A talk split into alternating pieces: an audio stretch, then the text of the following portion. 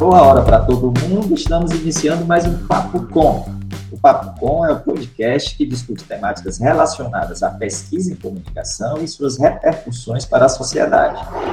Produzido pelo Praxis Jovem, grupo de pesquisa vinculado ao Programa de Pós-Graduação em Comunicação da Universidade Federal do Ceará, em colaboração com outros programas de pós-graduação na área. O programa dessa semana continua a série que discute a comunicação das periferias. E para prosear sobre esse assunto, vão participar do Papo Com com a gente. A Fernanda Paixão, da comunidade da Itutinga, favela do Detran, zona oeste do Recife. É designer e co-criadora da Rede Tubu, sendo responsável por seu projeto gráfico. A ideia é traduzir escutas e percepções em soluções criativas e tecnológicas, como resultado para a sociedade. Nanda, Nanda, tudo bem, Nanda? Como é que tá as coisas? Oi, oi, Edgar. Bom dia. Tudo sim. Então, caminhando aqui. Vamos lá. Com a gente também o André Fidelis, pedagogo e comunicador popular, integrante do coletivo Força Tururu, Nele, cuida da moderação das mídias sociais e contribui com os processos formativos. André, vai chegando bem também. Bom dia, gente. É prazer estar aqui nesse, bate-papo. Tá, tá tudo bem, sim. Vai, tá tá para melhorar as coisas, na verdade, né? Melhorar. Vamos melhorar esse negócio, né?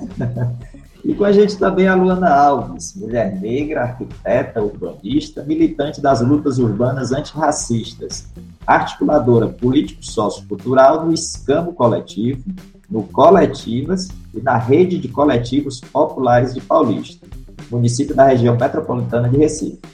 Faz um bocado de coisa, né, Luana?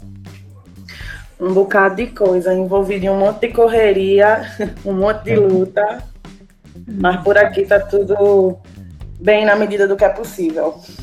Aí vamos que vamos. E fechando nossa mesa de prosa, o Chico Ludeni, que é jornalista, mestre em sociologia e integrante da rede COP Resiste. Coordena o curso COP Vídeo de Formação e Experimentação em Audiovisual. Apresenta o programa Entre, a Rádio Municipal Frei Caneca. Tudo bom, Chico?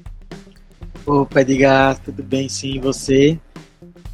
Estamos indo aqui, né? Melhor agora com a colaboração de vocês, tá certo? Obrigado então, pelo convite, viu? Prazer participar aqui do podcast de vocês. Vai ser muito bom. O Papo Com agradece muito a colaboração de vocês e a receptividade né, que vocês tiveram ao convite que a gente formulou, tá certo? Eu sou Edgar Patrício, professor do curso de jornalismo e do programa de pós-graduação em comunicação da Universidade Federal do Ceará. Bruno Balacó produz comigo o Papo Com, ele é mestrando em comunicação aqui do PPG com UFC. E você que está ouvindo agora a gente pode mandar sua crítica ou sugestão para podcastpapo.gmail.com E o Papo continua visitando as periferias do Brasil. Né? No episódio passado, a gente visitou as periferias de Fortaleza e de São Paulo tentando conhecer o que anda sendo feito de comunicação por aí. Hoje, como vocês devem ter percebido na apresentação do pessoal, temos um pulinho ali em Recife. Né? Nós do Papo Com, quando convidamos as pessoas para virem prosear aqui com a gente, sempre perguntamos como todo mundo gostaria de ser apresentado. O que a gente tem percebido é que quem está fazendo comunicação das periferias sempre se apresenta fazendo relação com um território, né? E isso é interessante. Então a gente sempre começa assim, é, Nanda, é, como é a comunidade da Iputinga? Como é que ela se apresenta para ti? Né? O que é estar é, tá na comunidade né, da Iputinga? É, a comunidade da Iputinga é conhecida como o bairro dos artistas, né? É uma comunidade calorosa, é é massa aqui, as pessoas são, são maravilhosas. E é isso, é uma comunidade potente. Uhum. André, e Tururu? O que, é que você diria do Tururu? Olha, é, o Tururu, assim, é a minha, minha paixão. Eu, eu não moro mais na comunidade. Assim, a, a comunidade, ela nunca sai de dentro de mim. É, assim, todos os lugares que eu vou, que eu passo, que eu converso com as pessoas, eu tenho o prazer de dizer que eu sou cria da comunidade do Tururu, é, dos amigos que eu tenho lá, das coisas legais que acontecem lá, da, da vida e da organicidade que, que é a comunidade. Então, é, o Tururu, para mim, é parte da minha vida. Assim. É um espaço de, de encontros, é um espaço de muita coisa legal que a gente pode fazer e construir dentro dele. Dentro dela. Legal. E Luana, e Paulista? Né? Como é que você percebe Paulista, município? É, assim como a gente atua né, em rede, é, André é um camarada da Rede de Coletivos Populares de Paulista, é, recentemente também é, precisei me mudar para o Recife, mas eu sou cria de Paratibe, né? Que é um bairro de Paulista.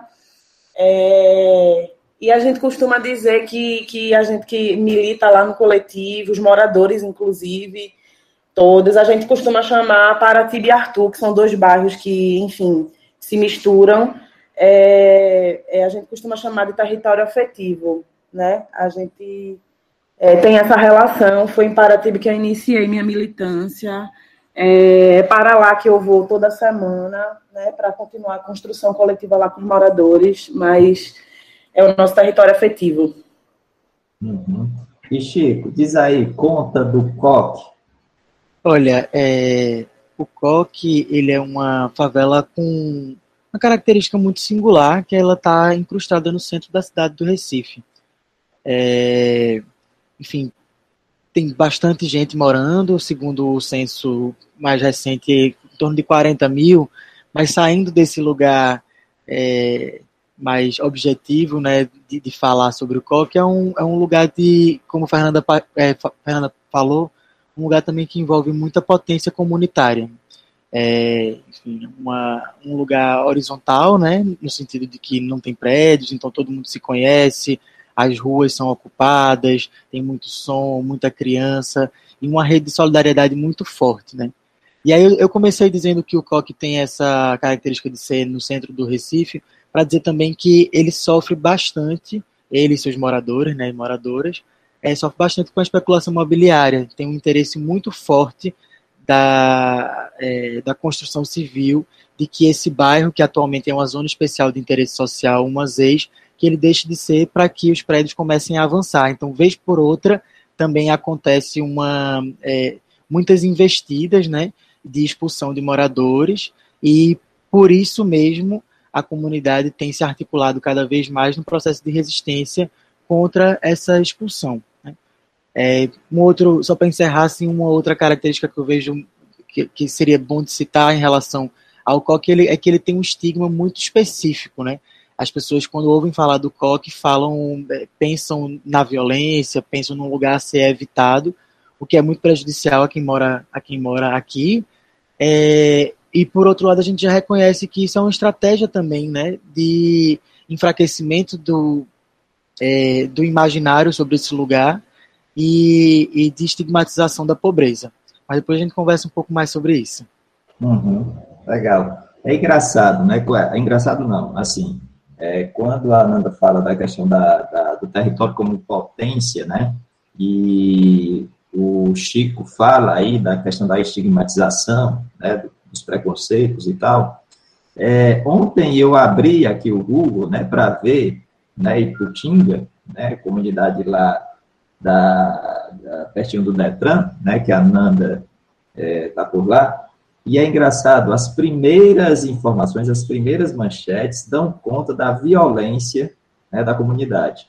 Né? Então, acho que junta um pouco essa discussão né, sobre a questão da potência e também sobre a questão da estigmatização. Né? Mas vamos tentar conhecer um pouquinho né, das ações de comunicação né, que as iniciativas que vocês participam realizam nas comunidades. Né? A gente poderia começar por quem? Vamos tentar ir agora de frente para trás, né? Vamos começar com o Chico. Chico, como é a comunicação das periferias? Como é que ela aparece na rede COC que existe? É, bom, acho que vou começar então também de frente para trás, assim como você sugeriu. Eu vou começar falando da ação mais, é, vamos dizer assim, que eu tenho mais envolvimento atualmente, que é o, o COC Vídeo. O COC Vídeo, ele é uma, um curso de formação e experimentação em audiovisual, que é, é realizado aqui, aqui no POC desde 2019, é, e que a gente tenta entender esse processo que envolve o audiovisual como uma ferramenta de formação e de emancipação política. Então, é, esse curso é voltado para jovens, é, na verdade, tinha uma faixa etária um pouco mais definida, mas acaba que tem crianças de 12, 13 anos e também tem adultos de mais de 20 anos. E é um espaço de muita troca e de muito fortalecimento de uma ideia que eu acho que é, que é própria da comunicação comunitária, da comunicação popular, que é do desejo de falar por si, do desejo de, na medida em que se constrói a sua própria representação, você consegue ir de encontro a uma representação hegemônica e estigmatizada que você já citou. Mas aí, depois eu posso falar um pouco mais sobre o Coque Vídeo e que ele se, se desdobrou recentemente numa parceria com o Instituto Moreira Salles, numa, numa, é, num projeto que extrapola as fronteiras do Coque e que vai para todo Pernambuco, né? A gente lançou um, um edital chamado Narrativas Periféricas do Fim desse Mundo, e que a gente selecionou 27 projetos na primeira etapa, mais 20 projetos na segunda etapa, de obras é, de audiovisual e ensaios fotográficos de todo o estado de Pernambuco, e essa mostra já está disponível, inclusive, no site que é o naperifa.org, mas eu queria voltar um pouquinho atrás para fazer um link também, já, Edgar, com a experiência universitária. É, em 2006, é, a gente, eu, eu estudava na, na graduação da Universidade Federal de Pernambuco e a gente começou a construir um projeto no que se chama de extensão. E o projeto é o, o é, ficou, enfim, teve o nome de, de Coque Vive, e, e desde lá a gente pensava na, na crucialidade da comunicação é, é, como forma de é, mexer, de é, tensionar as representações do COC é, por causa dessa pesquisa, muito por causa de uma pesquisa também parecida com a que você fez no Google. A gente fez, uma, a gente fez diversas pesquisas sobre como é que o COC era representado na mídia, e uma delas, já dentro do projeto de extensão, que é um, o livro de notícias que foi, que foi financiado pela Flaxo, a gente recolheu, fez uma pesquisa no Diário de Pernambuco e recolheu mais de 100 notícias que tinham aparecido sobre o COC nos últimos 30 anos. E esse ponto da estigmatização pela violência, ele era um ponto que reaparecia constantemente. Uma das notícias, inclusive, que é emblemática para a gente, é uma manchete do Diário de Pernambuco que diz Coque, a morada da morte. Então, é, pensando sobre isso, é, pensando no peso que isso, que isso traz é, para as representações e para, na verdade, o que, o, o que as representações traz de peso para a vida das pessoas e como isso também está incluído num cenário maior, que é do desejo de dizer que essas pessoas que moram aqui, num bairro central, numa comunidade central do Recife, elas não têm a dignidade, entre aspas, né, na voz dos outros, é, de morar nesse lugar tão privilegiado, isso tudo está tão imbricado e, e, tem consequências tão nefastas para a vida das pessoas que moram aqui, que a gente entendeu que essa era uma ação é, é, é, é emergencial. Então a gente começou a produzir também livros, notícias, fanzines, filmes, é, desde 2006, 2007, assim como também oficinas de é, fotografia, análise crítica da mídia e todos os outros aspectos de uma comunicação, de arte e de um fortalecimento também das subjetividades, é, que culminou por isso que eu disse que foi de trás para frente, que culminou também nessa ação do Coque Vídeo, mas que já atravessou diversas outras etapas nos últimos 12, 13 anos que a rede existe. Mas para não me alongar muito, vou me encerrar por aqui. Não, tudo bem, a gente vai ter mais espaço né, para a gente discutir. E Luana, e aí, você pode escolher, né? Assim, pode escolher o escambo, pode escolher o coletivas, a rede de coletivos. Né? Tá vendo de comunicação. Vamos lá. Eu né? vou focar mais, vou focar mais a minha fala no, na atuação do Escambo Coletivo, né? Que é um coletivo que atua há 11 anos, né? Nos bairros de Paratiba e Arthur, e que tem uma pegada mais forte na parte de comunicação. É, vou de trás para frente. É, o Escambo ele, ele surgiu, ele é formado por moradores do bairro e moradoras é, ele surgiu da necessidade é, de um grupo de amigos é, de ocupar mesmo o território do bairro, é, promovendo eventos de cultura e lazer, que são, enfim, camarada André de Paulista sabe o quanto, são, quanto a, a cultura na cidade ela é escassa, ela é desvalorizada. E com o passar do tempo, é, a gente foi percebendo que as discussões, é, para além de jovens que queriam tocar e que queriam fazer eventos culturais, a gente tinha uma pegada realmente de ocupar o território e de valorizar o bairro, né? E aí a gente começa é, a produzir camisas e a produzir estampas e a produzir material visual é, com é, referências do bairro. Então a gente começa a chamar, se você botar a localização, se você tiver lá e colocar a localização, uma das primeiras opções que vai aparecer é território afetivo.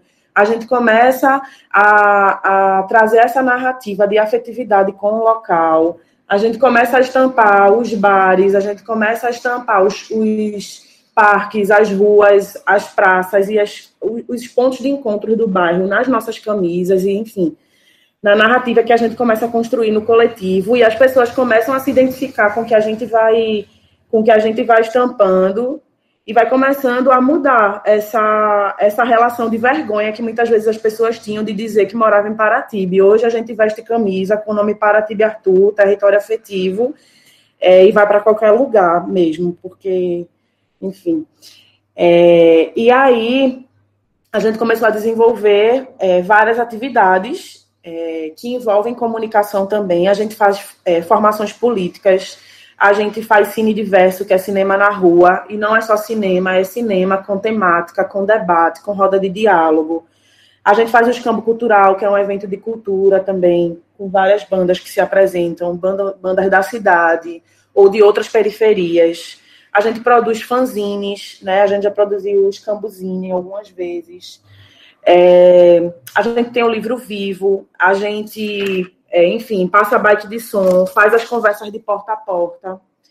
É, e aí eu trago é, duas questões que eu acho que é importante é, é, negritar nesse, nessa atuação de comunicação do escambo.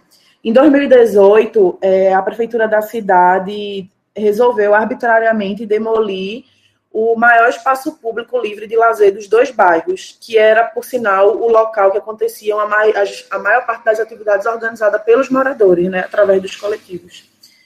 É, e aí começou uma mobilização para a reconstrução dessa quadra, e aí o escampo coletivo, é, numa ação de comunicação, é, a pedido dos moradores, fortaleceu esse movimento, o Movimento Popular Salve a Quadra do Mangueirão, onde a gente conseguiu utilizar a comunicação comunitária para realizar assembleias públicas, mobilizações e conseguiu construir uma contraproposta, né, um instrumento é, tecnopolítico é, para dialogar com a prefeitura.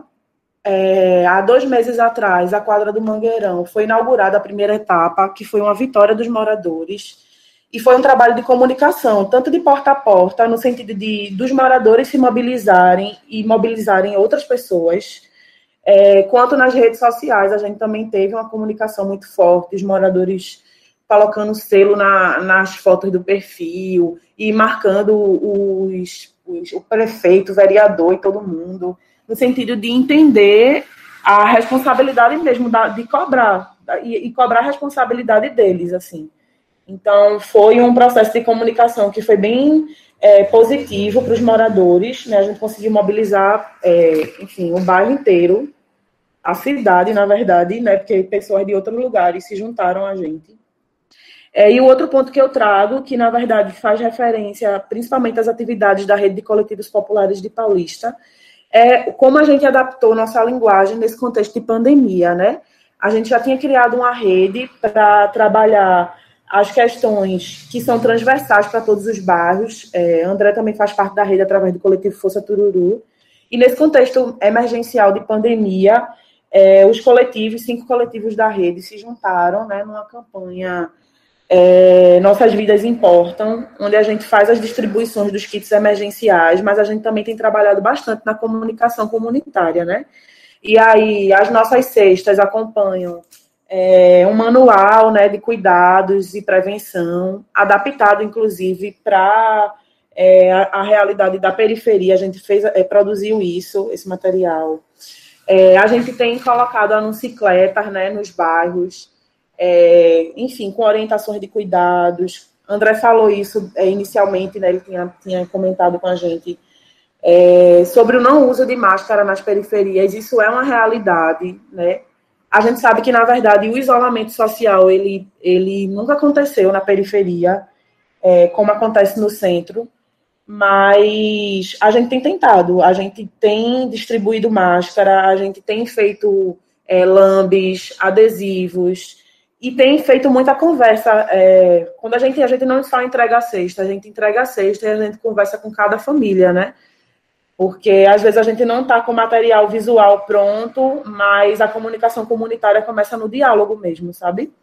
Então, assim, eu trago esses dois destaques. Trago também um destaque para coletivas, né? A gente é, também iniciou uma campanha é, voltada para é, chamar atenção mesmo para o aumento do número de casos de violência contra a mulher, né? Nesse contexto de isolamento é, no sentido de divulgar para as mulheres é, a importância da denúncia e quais são os canais que a gente tinha de, tem de comunicação e a gente tem seguido com essa campanha. É, acho que é isso de, de, destaque assim que eu trago e aí a gente vai conversando mais. Vamos sim. Legal, Luana. André, e o Força Tururu? Como é que a comunicação aparece dentro do coletivo? Bom, primeiro eu queria dizer que muita coisa que a Luna falou, assim, eu me sinto contemplado ela é uma figura que não faz de jeito nenhum a luta. Assim, assim. Tenho muito orgulho de, de é, em rede, atuar com o escamba, atuar com as coletivas, porque muita coisa boa tem surgido aí, muita, muita organização. É, acho que a cidade paulista, ela, durante a pandemia, foi mal cuidada pela gestão, mas ela, em contraponto, se não fossem os coletivos organizados para pautar coisas importantes nesse período, acho que seria pior as coisas, sabe? Então, é, convicção total de que muitos casos é, de coronavírus nas favelas de Paulista deixaram de ocorrer pela intervenção que a Rede Copa fez e está fazendo na cidade. Isso eu tenho plena convicção. Assim. Eu não tenho como medir isso estatisticamente, não tenho como medir isso cientificamente. Mas, assim, é, pelo que eu vejo, é, pelo dia a dia que a gente está nas comunidades e pelo que a gente fez, eu tenho plena convicção de que isso é fato. É, então, o coletivo Tururu, ele nasce a partir de uma, uma revolta, né? É, que muita gente, quando tem revolta, ela se espelha, é, ela tenta é, jogar essa revolta de várias maneiras possível, possíveis. E a gente, é, nessa revolta de ver a comunidade da gente todo dia sendo massacrada pela televisão, no rádio, nesses programas policialísticos, é, resolvemos pautar algumas questões diferentes e mostrar e começar a mostrar os pontos de vida da comunidade. A história do surgimento é um pouco longa, eu não vou entrar no, no detalhe assim, mas uma coisa que é importante frisar é se você for no Google, você disse, Edgar, que foi no Google aí para digitar Iputinga é, da comunidade lá da, da, da Fernanda, é, mas se você for no Google digitar comunidade do Tururu, assim, em raros momentos você vai ver é, questões negativas da comunidade. E isso, sem sombra de dúvida, também é um trabalho que foi feito pelo coletivo Força Tururu. A gente começou a pautar um monte de iniciativa é, positiva de vida, que na verdade é o que fortalece a comunidade e é, e é majoritário dentro da, do Tururu, essas questões, e a gente começou a visibilizar isso. E essa visibilização dessas questões, ela resultou também como, como, como uma questão importante que é, o Tururu ele passou a ser visto de forma positiva. E é um trabalho que foi conquistado pelo coletivo Tururu. E a primeira ação que a gente fez foi um doc, um documentário chamado Tururu, Justiça, Paz e Vida. E depois que acabou esse documentário, a gente disse, ó, vamos continuar, vamos continuar. É, nascemos em 2008, né? É, então a gente tem 12 anos. E é, nesses, nesses 12 anos, é, organizamos duas principais campanhas, porque a gente tem uma bandeira de luta permanente, que é, é o enfrentamento né, ao genocídio da juventude, sobretudo da juventude negra, a partir da metodologia da comunicação popular e comunitária. Então, é um conjunto de ações organizadas que o coletivo Força Tururu desenvolve é, no sentido de abordar essa, essa, essa bandeira que tem relação à questão da segurança pública através da comunicação. A primeira campanha foi Eu Não Quero Ser o Próximo, é, que ele relatava da, da importância da juventude é, continuar viva e como essa discussão é feita na sociedade. E, essa, e a campanha que ainda está em vigor, que a gente está desenvolvendo, ela se chama Uma Só Vida. É, por que uma só vida? Obviamente que eu, você, todo mundo que está aqui só tem uma vida. E essa vida ela tem que ser protegida, ela tem que ser é, preservada. Porque quando a gente nasce, sobretudo é, a gente que nasceu, viveu toda a vida em favela, em comunidade, a gente vai acumulando traumas ao longo da vida. É, ou, ou, ou, em casa, é, quando é, os cômodos são muito pequenos e apertados, é, e a gente acaba é, presenciando questões de casa, como violências contra a mulher, contra seus familiares, ou, ou um tiroteio que a gente presencia no meio da rua, homicídio de um, algum ente querido, um amigo, é, escola que acaba a aula, que não tem, que vai e falta o professor, o posto de saúde que eu preciso chegar lá de madrugada para ser atendido. Então a gente vai acumulando traumas ao longo da vida. E esses traumas, eles são é, repelidos ou são externados de diversas formas, assim, ou depressão, ou você entra na criminalidade, ou você gera revolta para lutar contra isso. E aí cada mundo, cada cabeça é um mundo. Então, como esses traumas eles se organizam de forma diferente na vida das pessoas, essas pessoas têm que ser cuidadas também de forma individual, mas sempre pensando no coletivo, porque a gente mora no mesmo lugar e tal, passa por problemas parecidos. Então, essa campanha ela aborda essas questões focada também em como discutir isso a partir da comunicação popular e comunitária. E é, tenho orgulho de dizer também que o Coletivo Tururu já ganhou dois prêmios a nível nacional, já venceu vários editais, é, isso sem ter nenhum CNPJ, porque também a gente é, resolveu não ter. Temos ações muito focadas na, na, na construção de fotoreportagens, de vídeos, de, de fanzines, de documentários, é, produção de material gráfico muito forte, articulação em rede. Inclusive, é, a, somos cofundadores também da é, Rede Copa, que é a rede de coletivos populares da cidade de Paulista. Antes tínhamos uma proximidade muito grande com o pessoal do coletivo Escambo, que, que Luana também representa. Aí nessa conversa, é, nesse chegado, chegado junto, a gente resolveu é, organizar essa rede na cidade.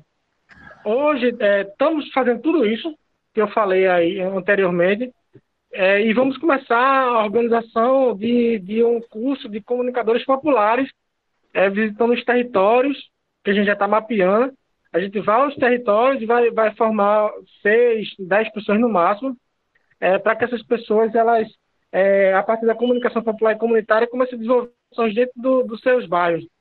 E estamos no, ciclo aí de, de visita também a outras, outras comunidades, no sentido de objetivo principal de fortalecer é, alguns coletivos que estão adormecidos. Né? A gente está marcando com pessoas, a gente vai lá, é, faz um, um, trabalho de comunicação o dia todo, a gente passa o dia todo na comunidade, é, contribui para o fortalecimento desses coletivos e a gente fica permanecendo no contato. Né? É, toda semana a gente troca uma ideia, a gente conversa, no sentido de dizer assim, ó, é importante vocês na, no bairro, é importante vocês nos territórios, ser fortalecidos. E é mais ou menos uhum. isso, de forma geral, assim, que o Coletivo Força do Ururu faz. Tá certo a gente fica assim, tanta coisa, né? Que a gente fica, o que é que a gente prioriza para falar, né? Porque tem muita coisa que a gente vai fazendo, né? E vai caminhando. Nanda, e na tumulto, como é que a comunicação aparece por lá? Quais são as confusões que vocês andam arranjando lá? é, é justamente isso, assim, não, não como confusão, mas como é, um tumulto de, de ação, né? É, a rede tumulto é novinha, nasceu em, 2000, em novembro de 2019 e ainda estávamos caminhando para atuar. Na verdade, é, nasceu com três comunicadores pretos né, de periferia, eu, é, Iane Mendes e Rick Almeida. É, eu sou designer, é, Iane é, é cineasta e, Rick é editor de vídeo.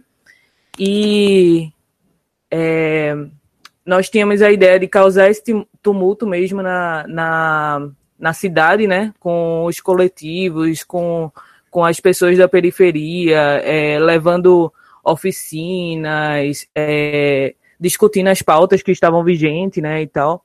É, e aí surge a pandemia, que pegou a gente de surpresa, assim, e foi, foi um, um processo muito complexo, porque é, nós estávamos dentro do problema também, né? Então, é, como reagir com esse bombardeio de informações e é, necessidades e é, a gente sabia que tinha que reagir, mas eu particularmente não estava encontrando forças porque nós somos humanos, né? Temos nossos medos, nossos, nossas necessidades físicas e financeiras, enfim. E aí a gente, naquela agonia de, de reagir, é, a gente estava vendo muita, muitas ações de, da, do pessoal da própria, própria esquerda, né? Fazendo o, os bate-panelas e tal, que surgiu lá no, num protesto contra Dilma, surgiu com a direita, né, o, o, o protesto de bater panela, e é, a esquerda achou uma brilhante ideia continuar o protesto de bate-panela contra Bolsonaro. E aí a gente ficou assim, sim, mas isso é efetivo para quem? O bater panela. E onde é que estão essas, essas panelas? Porque aqui na comunidade a gente não escuta o bater de panela. E aí é, surgiu a ação é, Enche Panela no, numa crítica, né? Para é, se tornar efetiva essa batida de panela, ao invés de bater panela, vamos encher as panelas, que a, a comunidade precisa ser fortalecida.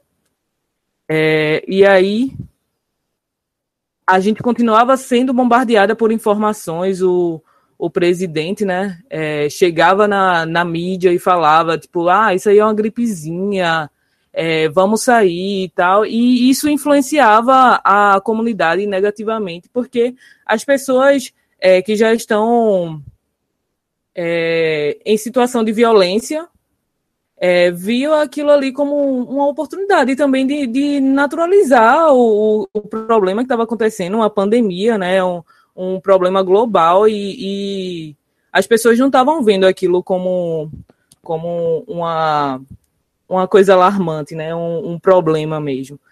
E aí a gente resolveu fazer é, em, em paralelo né, com a ação Espanela, a ação de comunicação, que começou com os comunicados, que, como eu disse no, no início, é, eu estava é, muito à parte do coletivo, porque estava passando por um problema de mental, assim, de ansiedade muito forte.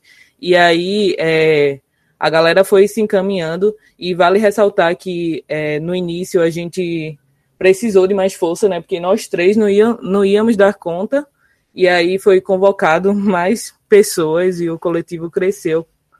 Se torna, nos tornamos 17 pessoas, é, todos voluntários é, de várias comunidades e a, a, maioria do coletivo são de comunidades, né? Tem, tem algumas pessoas que não são. E os territórios que a gente atua é, são 15 comunidades. A gente atua no COC, na CDD, na Cidade de Deus, né? Totó, Favela do Papelão, Arruda, Santo Amaro, Jardim Brasil, Água Fria, Alto Zé do Pinho, aqui no Detran, na Favela Pedrinho e em Jaboatão Velho. E, e aí os comunicados era era para é, puxar essa disputa de narrativa, né? Porque é, quando quando Bolsonaro aparecia na TV, aí a, a galera começava, né? O, a, a galera da esquerda tipo, nós nós acreditamos na comunicação, claro, mas a gente é, tem que puxar sempre essa acessibilidade situacional, né? É uma coisa que eu li no artigo até de uma das design participantes do, do coletivo, eu li ontem no artigo sobre o que é acessibilidade. Então, tem essa acessibilidade situacional, que é a questão soci social, né, de como a gente comunica é, as informações. E aí é, saía na mídia é, alinhada à esquerda, né, que o Bolsonaro tá estava querendo causar um genocídio e tal. Sim, mas e aí, como é que a gente comunica o que é genocídio? E aí a gente fez esses comunicados é, um, um dos primeiros comunicados dizia: o presidente é comédia, ele quer que nós vire balão. Se liga, não mosca e se desce a moita. Então, com, com a linguagem da gente aqui da periferia, é, a gente falou o que era o genocídio, né? O que é que o, o presidente, qual era o intuito do presidente em dizer para a gente é, ir para a rua? Qual era o suporte aí, que vocês usavam para fazer esses comunicados, Nando? Como o quê? qual era o suporte que vocês faziam, é, que vocês usavam para fazer esses comunicados? Era através das redes sociais, era através de rádio, como é que era? Massa. É, eram, eram cartazes, eram e é, né? São cartazes é, físicos mesmo, e a gente divulgava na, na, na rede social também. Isso em paralelo à ação de, do Enche Panela, né? Os comunicados.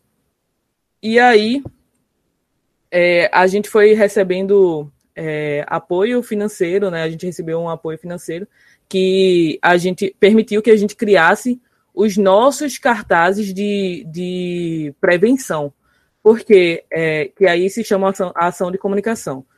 A gente recebeu os, os cartazes da, da, de prevenção da, do Estado, né? Da prefeitura também. E a gente viu que aquele, aquilo ali não estava dialogando com, com a periferia, sabe? E aí a gente foi e fez o nosso próprio cartaz de, de, de prevenção e distribuiu assim para várias comunidades, além das que, que estávamos atendendo, né? São, a gente ainda vai fazer esse, esse relatório das comunidades que a gente atingiu, mas é, várias pessoas assim é, pedindo o comunicado é, para espalhar em várias comunidades, né? São cartazes. E fizemos também o, o ponto de apoio, porque os pontos de apoio é, conseguimos colocar em três comunidades: Santo Amaro, é, Coque e Arruda. O ponto de apoio é sobre o auxílio emergencial. O auxílio emergencial é, era outra problemática, né? como tudo que é projetado para a gente, né? E, e, sempre nos colocam a culpa, colocam a culpa na periferia. Então a gente queria entender, a gente queria é, fortalecer a comunidade com as dúvidas, mas a gente queria entender quem é esse público aí que está com dúvida no, no, no aplicativo da Caixa. Qual era a idade? Será que era, eram só idosos? Será que eram pessoas que não tinham acesso a internet ou o que é que a, o que é que o pessoal, o que é que a mídia estava contando para a gente daquela fila toda na caixa é, e culpabilizando, né, que as pessoas não têm consciência e estão aglomerando na fila da caixa. Mas quem são essas pessoas? O que, por que elas estão ali? Então a gente fez esse ponto de apoio para é, entender é, e aí o, cada articulador é, tinha é, preenchiam ficha com a idade da pessoa, com o problema que estava é, para se resolver. E, e aí a gente entendeu, quando a gente recebeu os relatórios, que é, as pessoas é, são de, de, idades diversas. Tem pessoas de 19 anos, tem pessoas de, de 50 anos, tem pessoas. Então, tipo, o problema não está na comunidade. O problema está na usabilidade do aplicativo. Então, não são pessoas que não têm acesso. Então, é, com, a culpa é de como foi projetado esse aplicativo. É, se você pegar o aplicativo da Caixa, é, você vai, vai ver que é, você vai ter encontrar dificuldades, porque o problema está na usabilidade. Então, é, são essas ações que a gente está fazendo.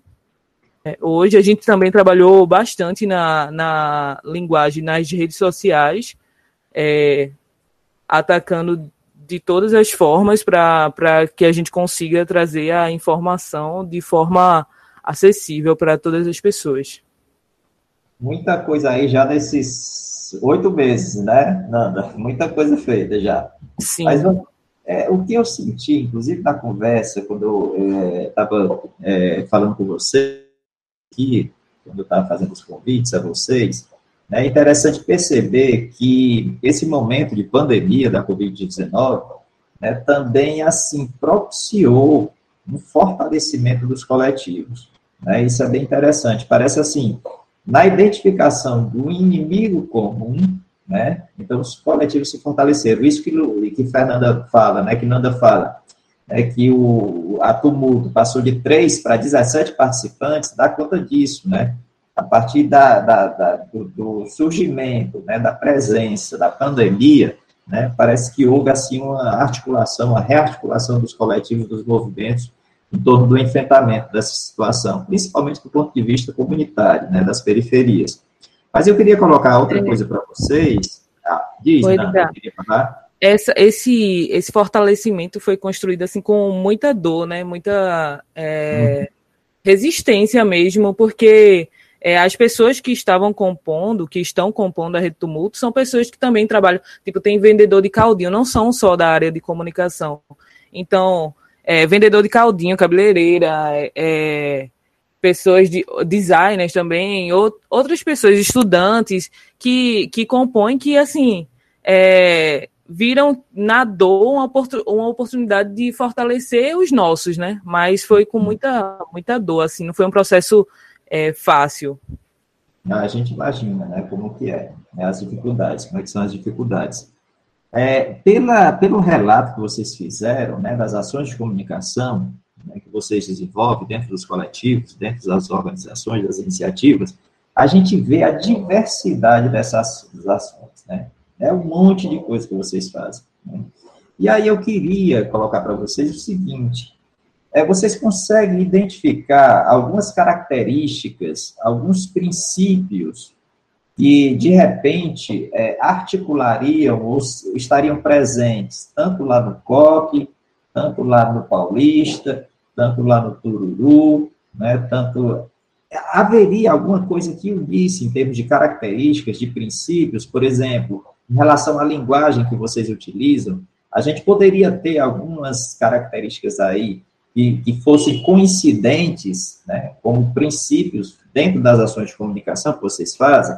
Queria colocar essa questão para vocês é, e ficar aberto para quem quiser falar, né? Ou seja, se eu consigo identificar, assim, olha, a comunicação que eu faço tem esse diferencial, né? Tem essa característica que é diferencial né, de outras comunicações que são feitas, de outros jornalismos que são feitos. Né? Então, que características específicas é, existiria ou existiriam dentro da comunicação das periferias? Quem gostaria de se colocar? Características, princípios. Eu, eu fico vendo, por exemplo, linguagem, né? Qual é a, a, a especificidade da linguagem que eu trabalho dentro das minhas ações?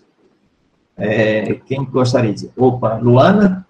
É, posso começar, na verdade, é, dizendo que Fernanda é muito feliz quando ela traz o exemplo é, de como é que a gente vai falar sobre genocídio na periferia, que danada é genocídio.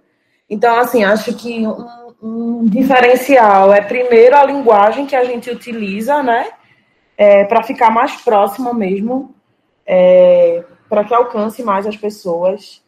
É, outro ponto que a gente, é, é, no, lá para Tibi Arthur, lá no Scamba, a gente utiliza bastante, é, é, a relação com o bairro e também as pessoas, né?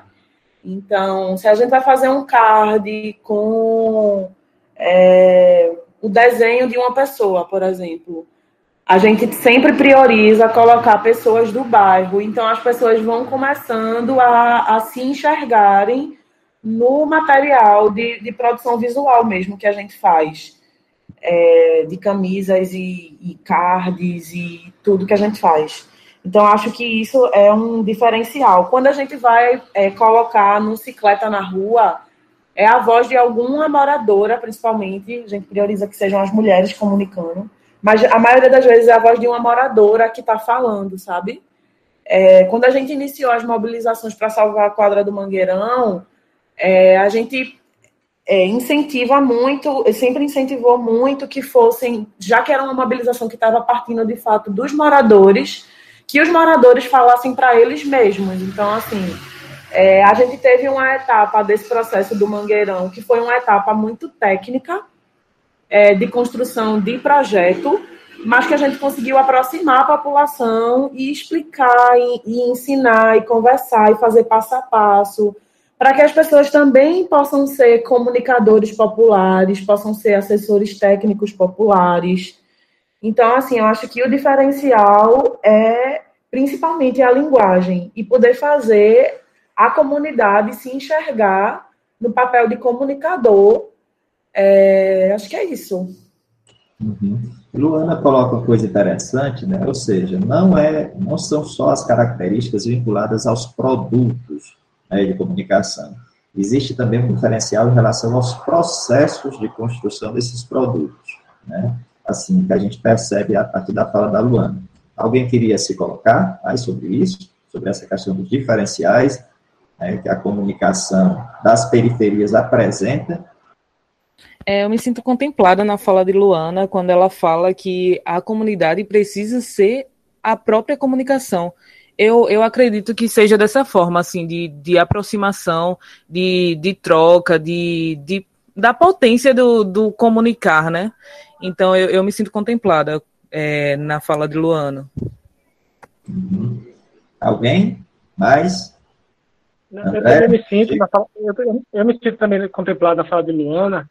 É, só queria fazer uma só uma contribuição é que muitas vezes a, a mídia convencional, né, ela, ela, ela tem pautas, por exemplo, é, tem um problema no Tururu, aí ela vai lá e faz é, a matéria e tal, e depois desaparece, assim, como se a, apenas a ida dela lá para fazer aquela matéria resolveu o problema, assim, ativou todos os, os moradores, ativou é, o poder público, etc.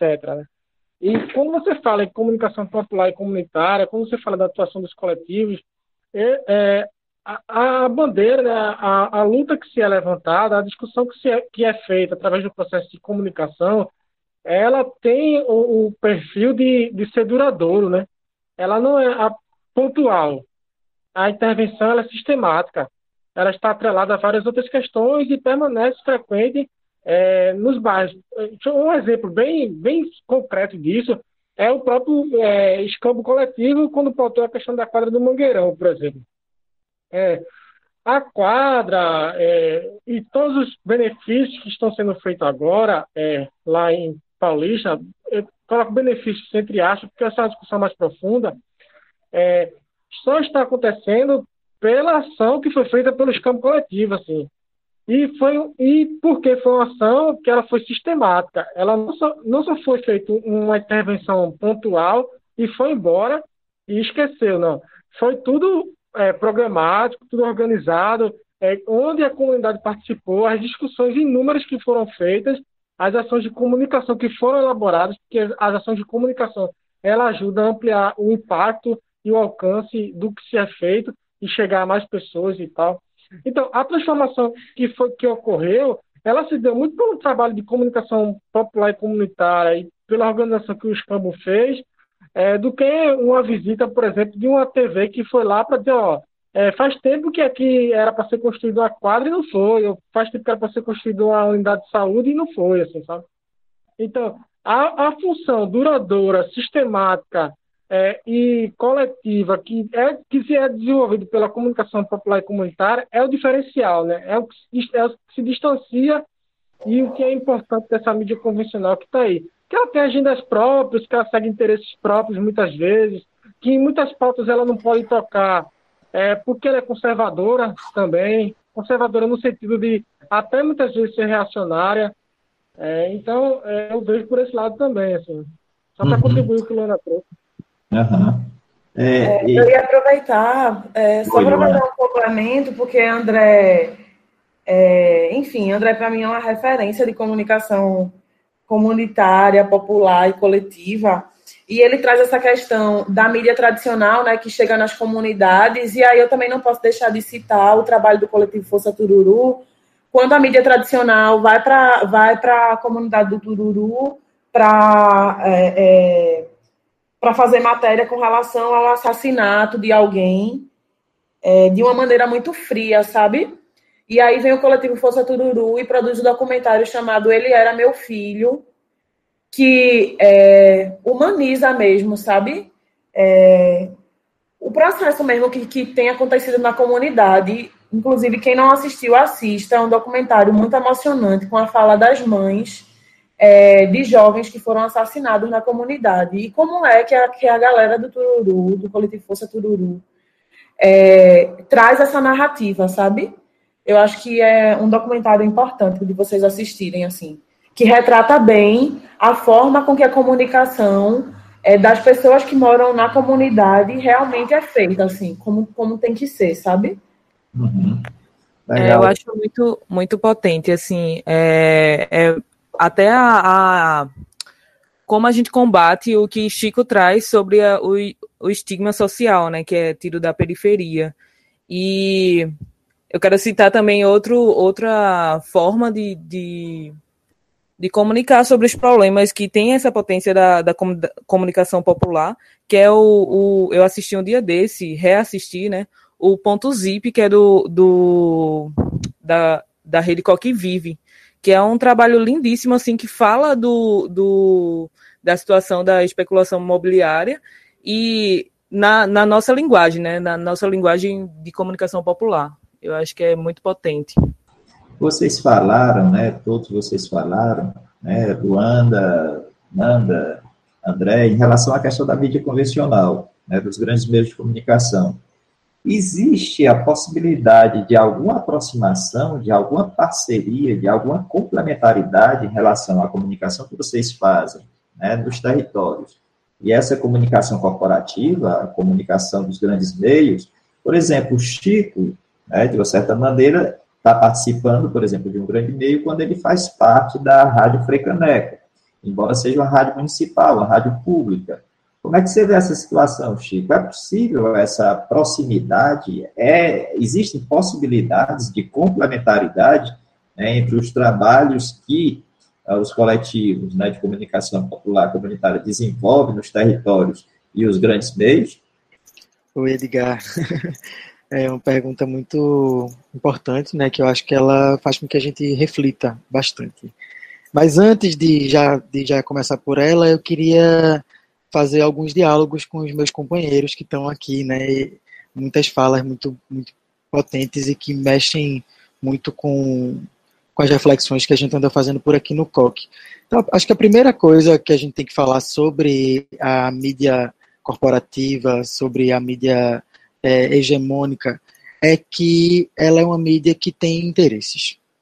É, não é uma coincidência ou não é rara a coincidência de que os donos de jornal também sejam donos de outros empreendimentos, que eles sejam mega empresários. Então, o interesse da comunicação, é, vamos dizer assim, feita por, por esse jornalismo, ele é um interesse empresarial.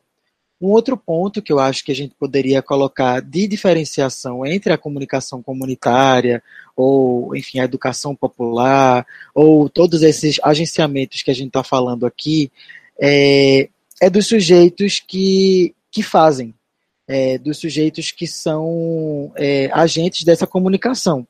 É, quem é que tem a oportunidade de falar? Quem é? Quem são os jornalistas? Quem são os comunicadores que estão nessas grandes empresas?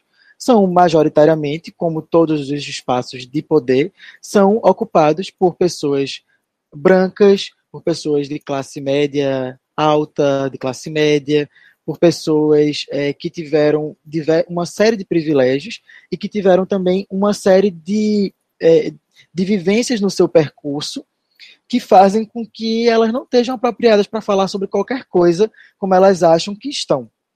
É, então, assim, é, tem tentando falar é, é, sobre essa, esse diálogo possível entre é, a mídia hegemônica tradicional, empresarial corporativa e as comunidades, eu acho que é um, um processo muito delicado, porque é, o interesse é, que está por trás, às vezes não tão por trás, às vezes pela frente mesmo, do, do que esse jornalismo corporativo tem é, ele é, é alinhado com todos os processos de dominação e com todos os processos de é, subjugação dos, dos, sujeitos subalternizados.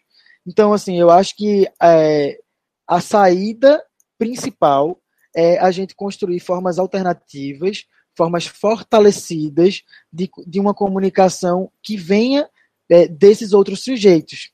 E eu digo isso pensando um pouco no, no que, no que é, Shimamanda Adichie diz sobre é, o perigo da história única, né?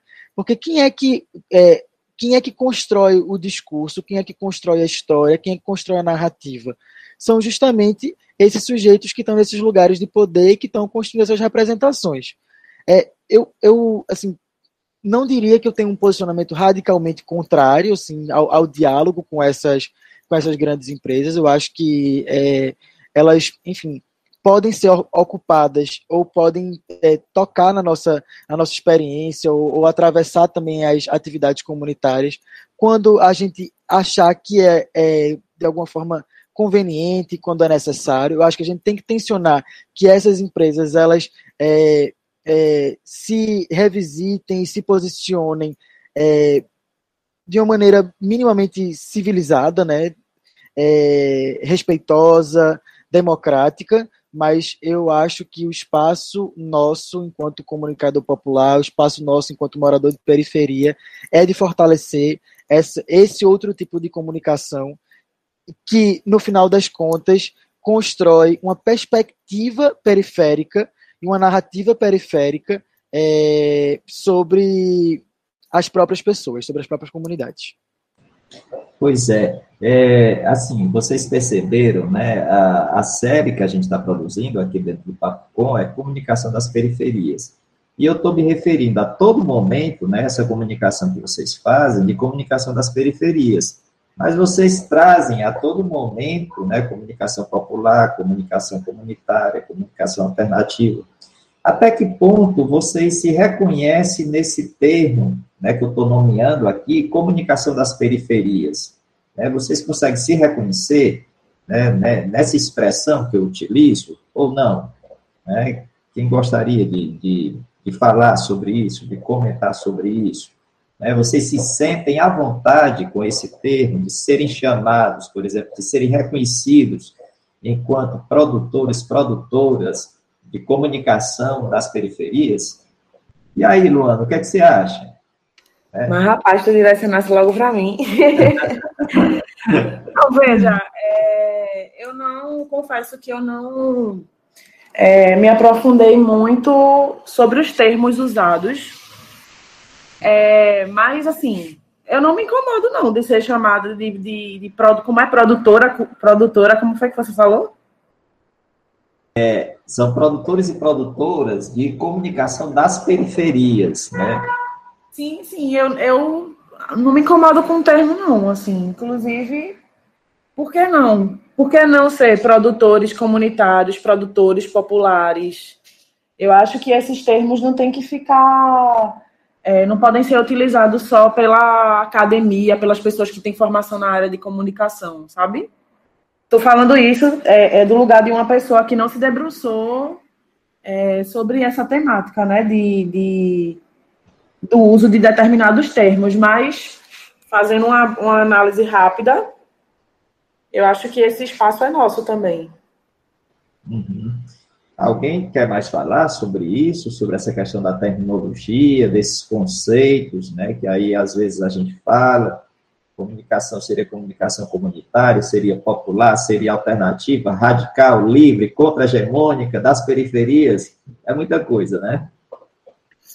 É, Edgar, eu acho, assim, de fato, essa, a discussão é, terminológica não é uma coisa que eu me, me debruço especificamente, assim como Luana falou, mas assim, pe pegando o termo periferia, eu acho que é um termo muito complexo, né, e muito é, polissêmico, mas que eu acho que é muito interessante porque ele se opõe à centralidade, se opõe ao que se pode pensar como hegemonia.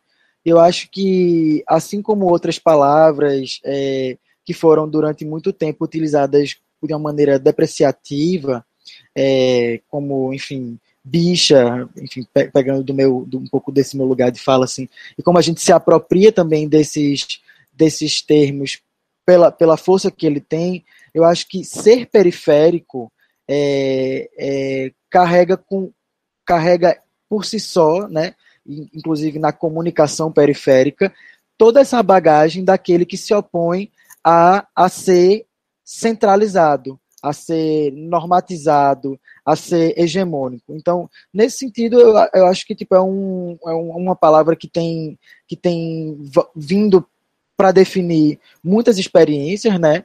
De, as periferias são múltiplas, podem ser periferias geográficas, podem ser periferias mais sutis, identitárias, mas no caso da comunicação, eu acho que me agrada muito falar de uma comunicação periférica por oposição a essa comunicação status quo, essa comunicação é, empresarial e, e, conservadora, como o André usou esse termo, no sentido de que quer conservar a sociedade do jeito que ela, do jeito que ela é. Então, periferia também no sentido daquilo que extrapola essas fronteiras, ao mesmo tempo em que tensiona aquilo que é para colocar aquilo que pode ser. Uhum.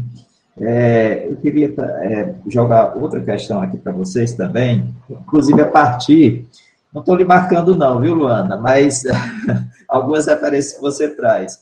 Por exemplo, você falou a partir das ações né, de comunicação que vocês desenvolvem, a questão das estampas, né? Ou seja, uma relação de pertencimento que começou a ser criada né, a partir dos processos que vocês desenvolveram né, nas ações do escambo.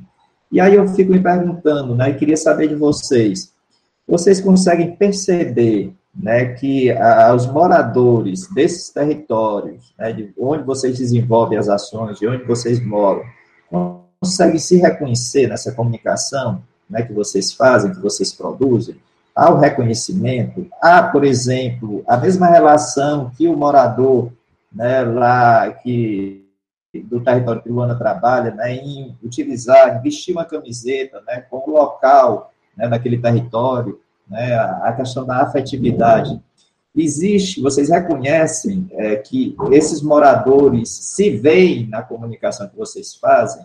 Né, quais são os retornos né, que esses moradores dão, moradoras dão para vocês?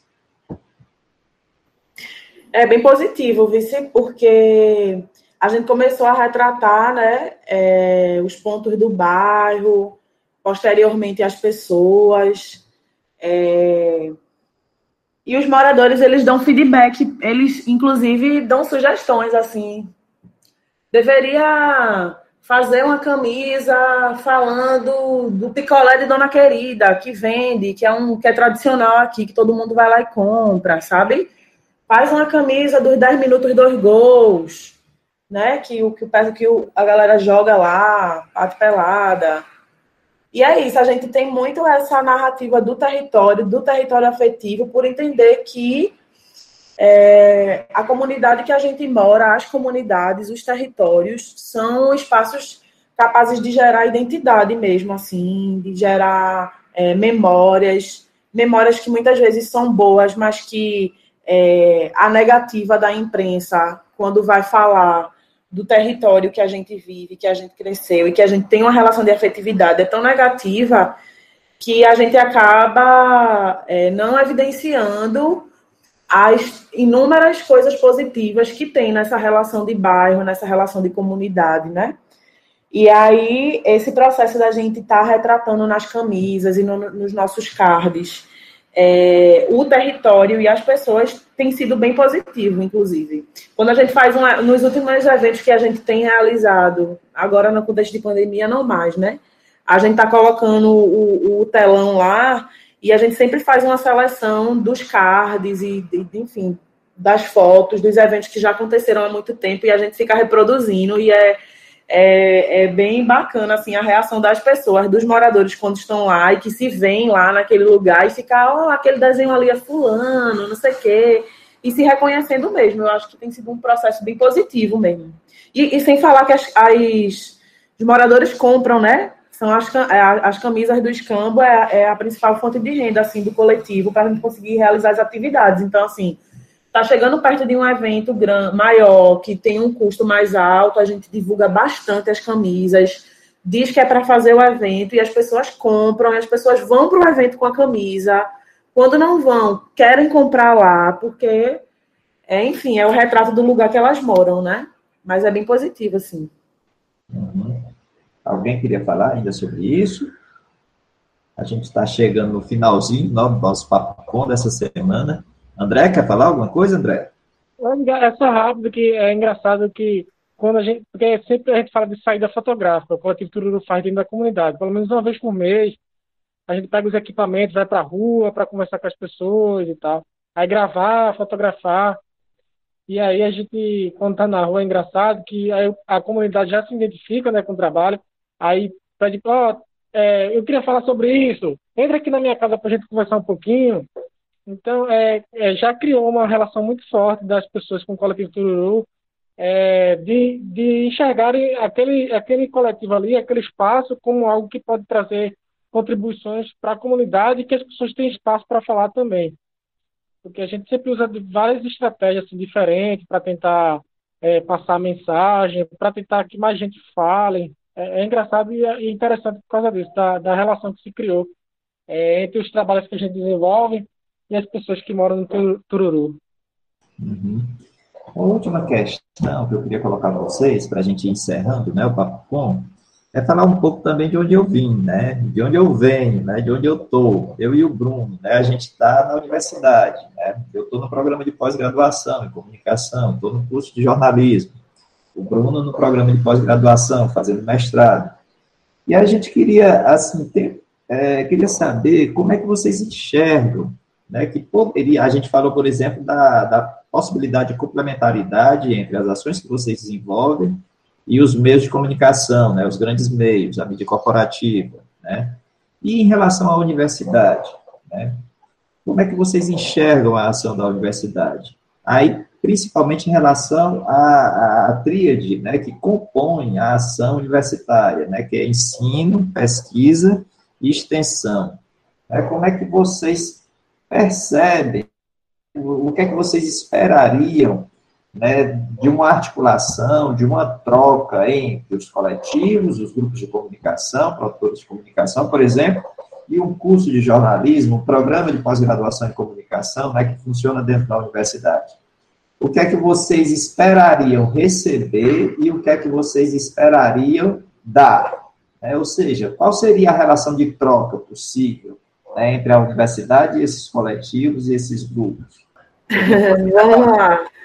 Não, eu acho que a universidade ela sempre tem um papel muito importante, né? Principalmente quando você fala dos três pilares, né? Ensino, pesquisa e extensão. Eu acho que na formação do profissional de comunicação é, é importante é, colocar já desde a base a importância né, de colocar o saber técnico, né? Que, que foi adquirido na academia como instrumento de luta por direitos mesmo, assim. Eu acho que a, a a academia é, precisa estar mais, é, mais nas periferias mesmo, assim, mais nessa construção e, se, e colocando é, esse saber técnico que a expressiva, a grande maior parte da população não tem acesso a alcançar esse saber técnico, mas que eu acho que é dever de quem ocupa esse espaço, que hoje, infelizmente, é para tão poucas pessoas, é, disponibilizar mesmo, assim, desse saber na luta por direitos, assim, se colocar enquanto sujeitos políticos. E eu acho que isso se constrói desde a base, desde a formação, desde quando você vai discutir qual é a grade curricular de determinado curso, sabe? Qual é a narrativa que isso vai ter. Então, eu acho que eu coloco isso, na verdade, como um dever mesmo, assim, da academia. É, de ah, poder estar construindo esse, esse, esse processo. Tá, Luana, você falou que, é que a, a academia, a universidade, né, poderia né, ajudar né, na luta de vocês, na luta da gente, né? O que é que, a, que os coletivos, os grupos poderiam ensinar à universidade? Eu acho que os coletivos podem ensinar muito, né? Acho que, na verdade, a, a sociedade, de uma maneira geral, tem, muito, tem sempre muito a ensinar. É, acho que esse ponto forte né, que a gente trouxe bastante na conversa de hoje, sobre como comunicar nesses territórios, porque quando eu falo que a academia precisa estar nos territórios, não é no sentido de ensinar, é no sentido de troca de saberes, porque é, eu não estou aqui para dizer que o saber acadêmico é maior é, do que a experiência das pessoas, dos coletivos nos seus territórios. Acho que a gente nunca pode minimizar esse conhecimento, inclusive. É, então, assim, quando eu coloco que a academia tem que ir para os territórios, é no sentido de troca mesmo, porque a gente tem muito que ensinar sobre comunicação comunitária, sobre experiências que a gente teve, do que deu certo, do que não deu certo. É, então, acho que é isso. Uhum. Alguém queria falar mais alguma coisa sobre isso? Edgar, só faço uma, uma crítica, assim, porque é, muitas vezes eu enxergo que a universidade é, vê os coletivos como objetos, sabe? E não como sujeito, numa linguagem bem, bem, bem freiriana, assim. Uma discussão que a gente fez no coletivo Tururu foi o seguinte, é, várias, é, é, cursos é, de, de universidade, de, de faculdade, já é, pegaram o coletivo Sururu, fizeram trabalho de fizeram TCC, artigos, é, um monte de coisa aí. É, e aí, às vezes, para a gente pedir esse documento, é, tem que implorar para chegar é, até nas mãos da gente. É, então, decidimos o seguinte internamente, né, é, que os convites que chegarem da universidade nesse sentido, é, vai ter que ter um, um, termo de compromisso aí com o coletivo Força Tururu é, para dar encaminhamento. Que uma das questões principais é, ó, quando você concluir o trabalho, não mande por e-mail não, a gente vai marcar uma reunião junto com algumas pessoas da comunidade é, para estar presente, para você apresentar essa discussão para as pessoas, para a comunidade se sentir vista nesse material e a gente não só ser objeto desse processo, então, a gente barrou é, a vinda de muitas universidades, a gente a vinda de muitos pesquisadores, é, e outros é, não quiseram é, se submeter a essa discussão, que eu acho que é mínima, assim, queriam só fazer os trabalhos dele e mandar ou, ou, ou mandar, ganhar sua nota e tal, e tá tudo de boa, assim. E por muitas vezes que a gente colocou essa, essa objeção assim, a gente colocou esse critério, é, é, vários negaram, assim, a gente não faz, a gente não faz. Eu não estou falando de um nem dois, não. Inclusive, professores também se colocaram é, em contraponto a gente, falando que esse não era o caminho para se aproximar, para que a universidade se aproxime da, da, da, das, das comunidades, dos trabalhos de vocês e tal. E a gente, assim, sempre discute uma questão, assim, é, com todo respeito à universidade, assim, já fiz também muitos trabalhos acadêmicos, assim, mas se você for olhar ali mesmo se for olhar de uma forma bem bruta, assim, bem, bem seca, assim, se você for olhar o entorno, as favelas que há ali na, na, no entorno da Universidade Federal de Pernambuco, qual foi a melhoria que teve?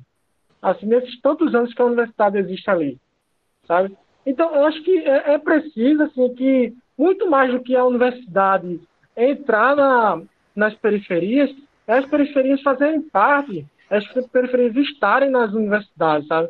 Porque é aí que a gente consegue construir alguma coisa diferente mesmo assim, que a gente consegue fazer esse processo de modificação. Ampliar esse sentido de dizer, ó, a gente parte disso, velho. A gente, isso aqui é da gente também, sabe? E de que forma a universidade pode, de fato, assim, contribuir estruturalmente, através da pesquisa, através da extensão, é, para a mudança de algumas coisas, né? que são prejudiciais às, às favelas, que, que podem contribuir na organização das pessoas, e nessa linha aí. Ok. A gente tem muito que aprender, né?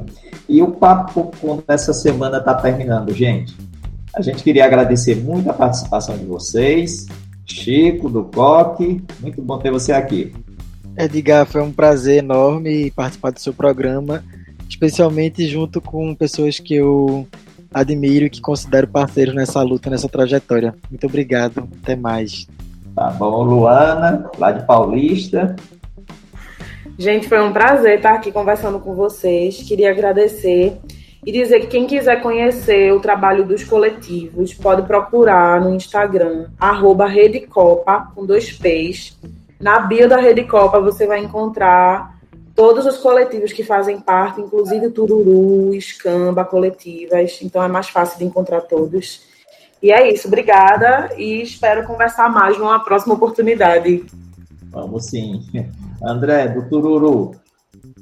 Eu diria agradeço aqui a, o convite, do coração mesmo, foi muito especial estar tá, tá nesse bate-papo, de ouvir esses trabalhos que são massa assim, dentro da comunidade, são feitos. Assim, muita coisa serve também para a gente como referência, é, tudo que foi apresentado aqui. E obrigado, bom começo de semana para todo mundo, gente, que a gente está precisando. Tá bom. E Nanda, lá da Iputinga, Nanda. Gente, muito bom participar dessa escuta, dessa colaboração. Agradeço muito o convite. É, agradeço bastante a, as falas do, dos meus companheiros de mesa. E quem estiver escutando, fortaleça os, os coletivos que é, a comunidade precisa ser fortalecida. É, deixo também o meu, o, a minha rede, né? Arroba Rede Tumulto, sigam lá e acompanhem as ações.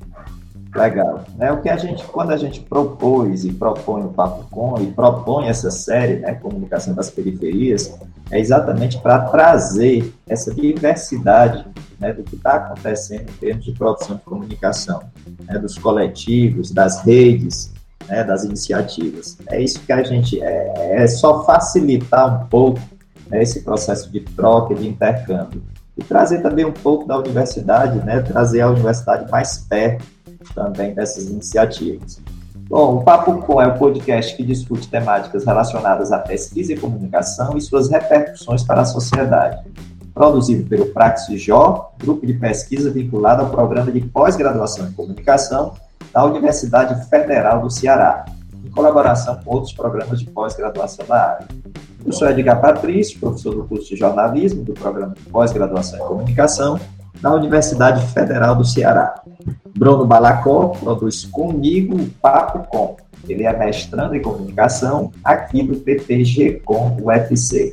A gente agradece muito sua escuta. Você pode enviar sua crítica ou sugestão para podcastpapocom.gmail.com. Você também pode acompanhar as novidades do Papo Com nas redes sociais, né? É o arroba podcastpapocom. Gente, agradecido pela colaboração, agradecido pela escuta. Boa semana, até o próximo episódio. Um abraço.